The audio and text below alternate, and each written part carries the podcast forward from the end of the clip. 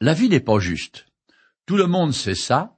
Même les enfants ont un sens aigu de la justice, et ils protestent avec véhémence s'ils pensent que leurs droits ont été bafoués par leurs frères et sœurs, ou leurs petits camarades. Le roi David a pris la femme d'Uri le Hittite, un de ses officiers, puis l'a fait assassiner dans un guet-apens.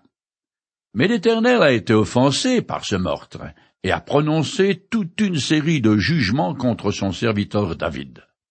La première conséquence de l'adultère et du crime commis par le roi est la mort du bébé de Bethséba, la femme du défunt Uri le Hittite. Je continue à lire dans le chapitre 12 du second livre de Samuel. Au bout de sept jours, l'enfant mourut. Les serviteurs de David n'osaient pas lui annoncer la nouvelle car ils se disaient Quand l'enfant vivait encore, nous lui avons parlé, mais il n'a rien voulu entendre. Si nous lui annonçons maintenant que l'enfant est mort, il va faire un malheur. De Samuel chapitre 12 verset 18. Le jugement divin commence à tomber. Il est dirigé en priorité contre David, bien sûr, mais à mon avis, il concerne aussi Bethséba, bien que le texte ne le dise pas. En effet, elle s'était arrangée pour que le roi la voie toute nue et qu'il tire la langue. Ça a marché. Il l'a conduite sur son lit et lui a fait un enfant. C'est ce qu'elle voulait. Mais dans tout ça, la maladie, puis la mort de ce nouveau-né semble particulièrement injuste. Car il n'a rien fait de mal, le pauvre gosse. Il n'a même pas demandé à naître. Le parent coupable vit et l'enfant innocent meurt. Dieu a le droit de vie et de mort sur toutes ses créatures et à n'importe quel moment. Certes, je peux me rebeller contre l'autorité, la souveraineté de mon Créateur, mais vais-je m'en trouver mieux? Ce serait une démarche futile. Non, si l'Éternel est Dieu, alors l'attitude juste consiste à accepter en toute humilité sa façon de gérer l'humanité. Je continue le texte. Mais David s'aperçut que ses serviteurs chuchotaient entre eux. Il comprit que l'enfant était mort et leur demanda. L'enfant est-il mort? Ils répondirent. Il est mort. Alors David se releva de terre, prit un bain, se parfuma et changea de vêtements, puis il se rendit au sanctuaire de l'Éternel et se prosterna devant lui. Ensuite, il rentra chez lui, demanda qu'on lui prépare un repas, et se mit à manger. De Samuel, chapitre 12, les versets 19 et 20. Tandis qu'il y a de la vie, il y a de l'espoir, dit-on. Aussi longtemps que l'enfant respirait, David espérait que Dieu se laisserait fléchir par sa profonde contrition. Une fois l'enfant mort, le jeûne et la prière sont devenus inutiles. Par contre, j'admire David, car après s'être lavé et habillé de neuf, il s'est rendu devant l'Éternel et s'est prosterné. Il s'est mis à sa place, à plein ventre devant lui. Cette attitude de profond respect et d'humilité est la seule qui soit acceptable et acceptée devant Dieu, le Dieu du ciel et de la terre. La soumission de David devant le verdict divin est un signe de l'authenticité de sa repentance. Ses serviteurs le questionnèrent. Que signifie ta façon d'agir? Tant que l'enfant était vivant, tu as jeûné et pleuré et maintenant qu'il est mort, tu te relèves et tu manges. David leur répondit. Tant que l'enfant vivait encore, j'ai jeûné et prié, car je me disais, qui sait, peut-être l'Éternel aura-t-il pitié, et laissera-t-il l'enfant en vie, maintenant qu'il est mort. Pourquoi jeûnerai-je? Est-ce que je peux le faire revenir à la vie? C'est moi qui irai le rejoindre, mais lui ne reviendra pas vers moi de Samuel chapitre 12, les versets 21 à 23. Ce passage enseigne ce que chacun sait déjà, en l'occurrence que les morts ne reviennent pas dans le monde des vivants, mais que ceux qui sont encore sur terre iront éventuellement dans le séjour des morts. Ce texte suggère aussi qu'à leur mort, les enfants entrent directement dans la présence de leur Créateur, En effet, nous savons que David faisait partie des élus, qu'il a reçu la vie éternelle. Or, il exprime la certitude qu'à sa mort, il ira auprès de cet enfant. Cette perspective est cohérente avec les termes de l'alliance que l'Éternel avait passée avec Israël. Aujourd'hui, nous sommes sous le régime de la nouvelle alliance, celle que Jésus a conclue avec l'humanité entière par son sang versé sur la croix. En conséquence, chaque petit qui meurt est au bénéfice de celle-ci. Par contre, les Écritures ne précisent pas vraiment à partir de quel moment un enfant n'en est plus un, c'est-à-dire quand il est personnellement responsable devant Dieu.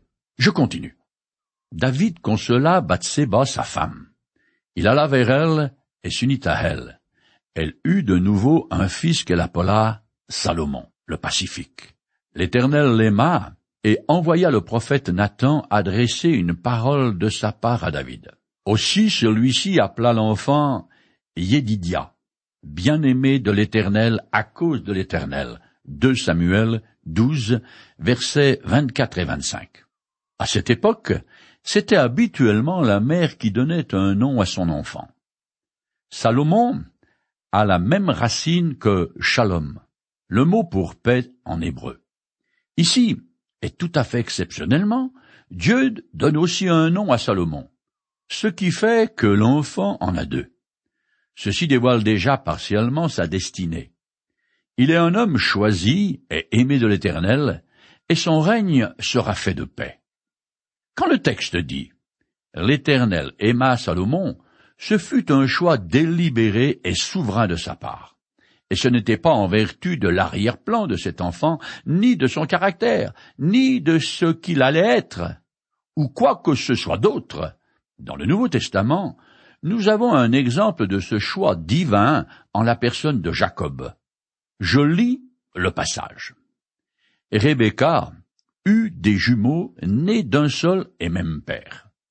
De notre ancêtre Isaac. Or Dieu avait un plan qui s'accomplit selon son libre choix et qui dépend non des actions des hommes, mais uniquement de la volonté de celui qui appelle. Et pour que ce plan demeure, c'est aussi même la naissance de cet enfant. Et par conséquence, avant qu'il n'ait fait ni bien ni mal, que Dieu dit à Rebecca, l'aîné sera assujetti au cadet. Ceci s'accorde avec cet autre texte de l'Écriture. J'ai aimé Jacob et pas Ésaü. Mais alors, que dire? Dieu serait-il injuste Loin de là. Car il dit à Moïse, Je ferai grâce à qui je veux faire grâce. J'aurai pitié de qui je veux avoir pitié. Cela ne dépend donc ni de la volonté de l'homme, ni de ses efforts, mais de Dieu qui fait grâce. Romains, chapitre 9, les versets 10 à 16. Je finis ce chapitre. Entre-temps, Joab attaqua Rabat, la cité ammonite, et il s'empara de la ville royale. Alors, il envoya des messagers à David pour lui dire, J'ai donné l'assaut à Rabat, et euh, je me suis même emparé du quartier d'en bas où se trouve la réserve d'eau. Maintenant rassemble le reste de l'armée et viens toi-même assiéger la ville et t'en emparer. Il ne convient pas que ce soit moi qui la prenne et que tout l'honneur m'en revienne.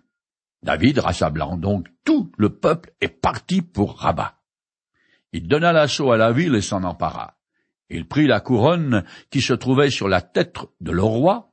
Cette couronne qui était toute en or pesait une trentaine de kilos était garnie d'une pierre précieuse.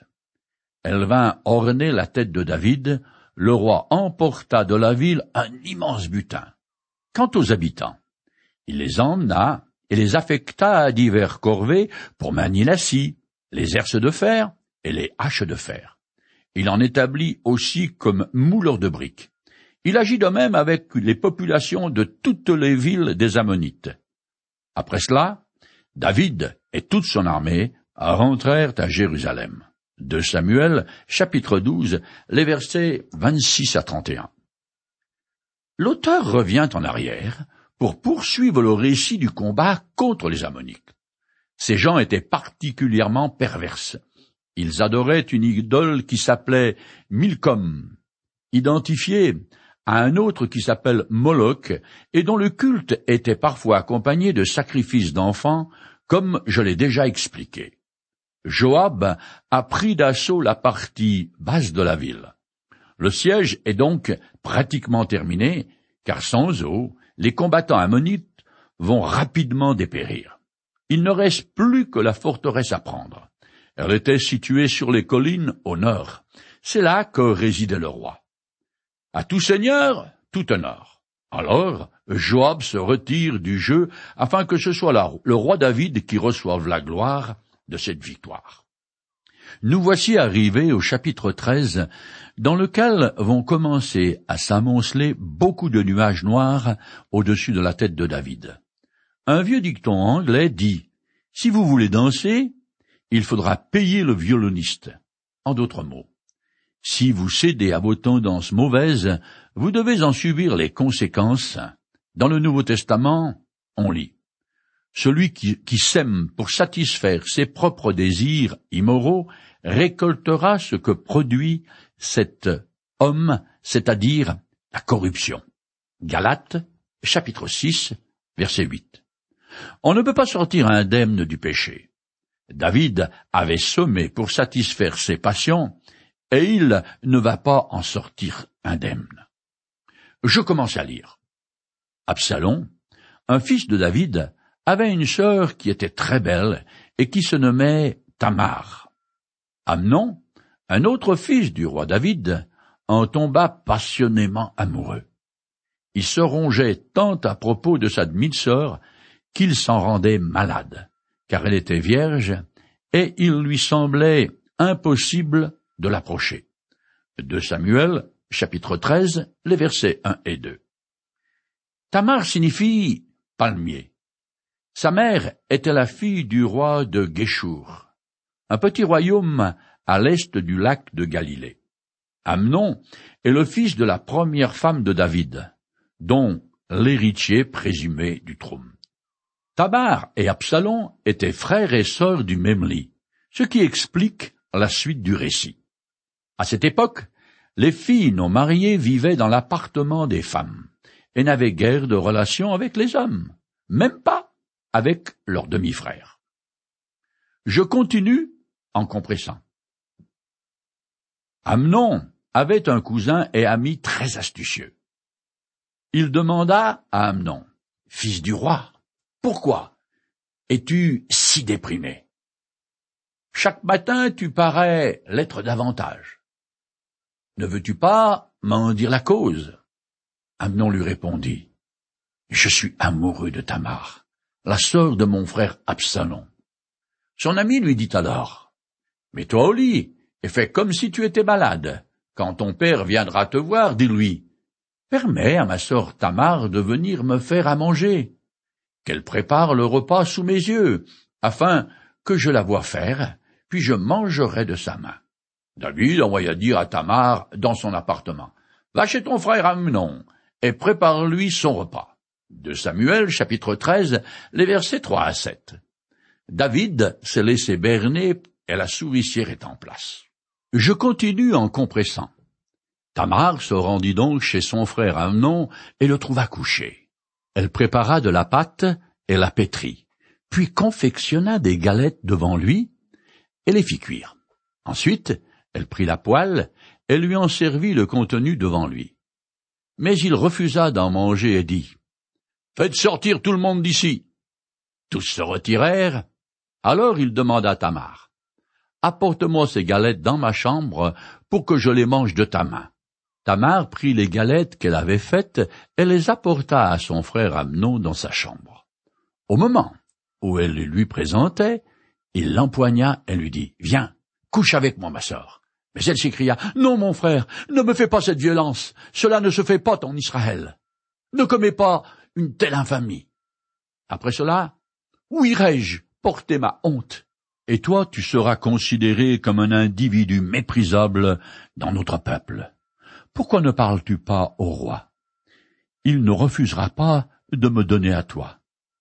Mais il ne voulut rien entendre, et comme il était plus fort qu'elle, il lui fit violence et coucha avec elle. De Samuel, chapitre 13, les versets 8 à 14. En se rendant coupable de viol, Amnon ne pourra plus prétendre au trône. La proposition de Tamar d'être donnée légalement à Amnon est une tentative d'échapper à son frère, car la loi interdisait de telles unions. Tel père, tel fils.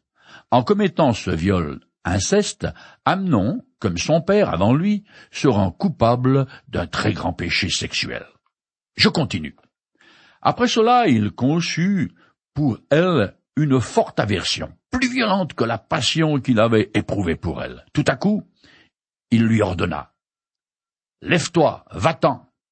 Non, lui dit-elle, ne me chasse pas. Tu commettrais un crime encore pire que le mal que tu m'as déjà fait. Mais il ne voulut pas l'écouter. Il appela le domestique qui était à son service et lui ordonna Débarrasse-moi de cette fille, jetez-la dehors et verrouillez la porte derrière elle. Elle portait jusqu'à là une longue robe multicolore, car c'était autrefois la tenue des princesses aussi longtemps qu'elles étaient vierges. Le domestique la mit dehors et verrouilla la porte derrière elle. De Samuel chapitre 13, les versets 15 à 18.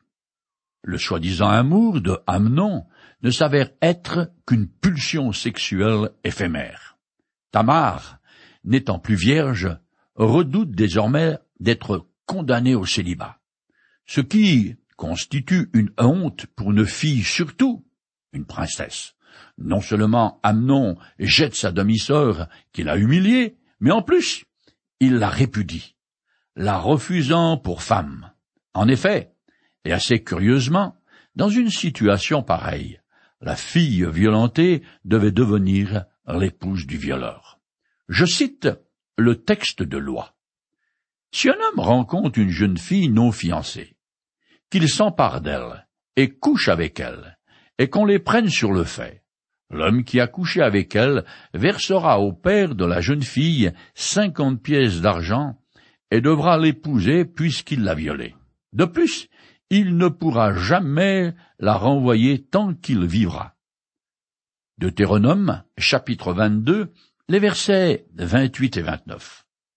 Je suis d'accord. C'est plutôt choquant pour nous qui sommes de culture occidentale. Je continue le texte. Alors Tamar répondit de la cendre sur sa tête. Elle déchira sa longue robe et prit à deux mains la tête puis elle partit en poussant des cris. Son frère Absalom lui demanda Ton frère Amnon, t'a-t-il fait violence Maintenant, ma sœur, n'en parle pas. C'est ton frère. Et ne prends pas la chose trop à cœur. Dès lors, Tamar alla demeurer dans la maison d'Absalom, comme une femme accablée de honte. De Samuel chapitre 13, les versets 19 et 20. Tamar déchire sa robe pour manifester qu'elle n'est plus vierge. Elle prend le deuil tellement sa douleur était vive. Il faut savoir que dans le Proche-Orient ancien, et particulièrement dans la culture israélite, ce qui est arrivé à cette jeune fille était pire que la mort. Absalom invite sa sœur à ne pas faire de scandale public de cette sordide affaire. Et ainsi, de ne pas jeter le discrédit sur la famille royale, ni à chercher à se venger elle-même. Il tient sans doute aussi à ne pas éveiller de soupçons chez Amnon concernant la vengeance qu'il préparait déjà. En Orient, dans les familles polygames, le vrai frère est considéré comme le protecteur de ses sœurs. Je continue. Le roi David apprit tout ce qui s'était passé et il en fut très irrité. Quand Absalom, il n'adressa plus la parole à Amnon, ni en bien, ni en mal, car il l'avait pris en haine à cause du viol de sa sœur Tamar. De Samuel, chapitre 13, les versets 21 et 22. Selon la tradition, David ne fit aucun reproche à Amnon, car c'était son aîné pour lequel il avait une profonde affection. Surtout, Il était mal placé pour adresser des remontrances à son fils et le châtier, dans la mesure où il avait lui-même commis une faute du même ordre sans avoir été sanctionné comme le requérait la loi. Cette impossibilité de réagir, comme il aurait normalement dû le faire, aura par la suite des conséquences désastreuses. David était un mauvais père, qui, comme bien d'autres, transparaît au fil des pages des textes sacrés. On ne sait pas grand-chose de Moïse, sinon qu'un de ses petits-fils avait mal tourné. J'ai déjà parlé du juge, Élie, dont les fils étaient corrompus au possible, et ceux du juge Samuel qui ne valaient guère mieux. Au vu du fait qu'il était polygame et qu'il n'avait pas pu résister au charme de Bathsheba, David était sans aucun doute animé d'une grosse pulsion sexuelle. Il prenait le temps de coucher avec des femmes, mais à part ça, il était trop occupé pour faire l'éducation de ses fils, ce qui était pourtant une exigence de la loi. Ses priorités tordues lui ont valu de commettre l'irréparable il n'a pas pris compte des Écritures dans lesquelles on trouve les mises en garde suivantes. Pour moi, je l'ai vu, celui qui laboure l'iniquité et qui sème l'injustice en moissonne le fruit. Job chapitre 4 verset 8. Puisqu'ils ont semé le vent, ils récolteront la tempête. Chapitre 8 verset 7. L'insolence de ton cœur t'a trompé. Abdias, chapitre 3. David était un homme selon le cœur de Dieu, c'est-à-dire dont les actions étaient d'une manière générale conformes au désir de l'Éternel. Et pourtant, il a été victime de son orgueil. Il est devenu hautain et assombré dans le plus terrible des péchés. C'est un avertissement pour chacun d'entre nous.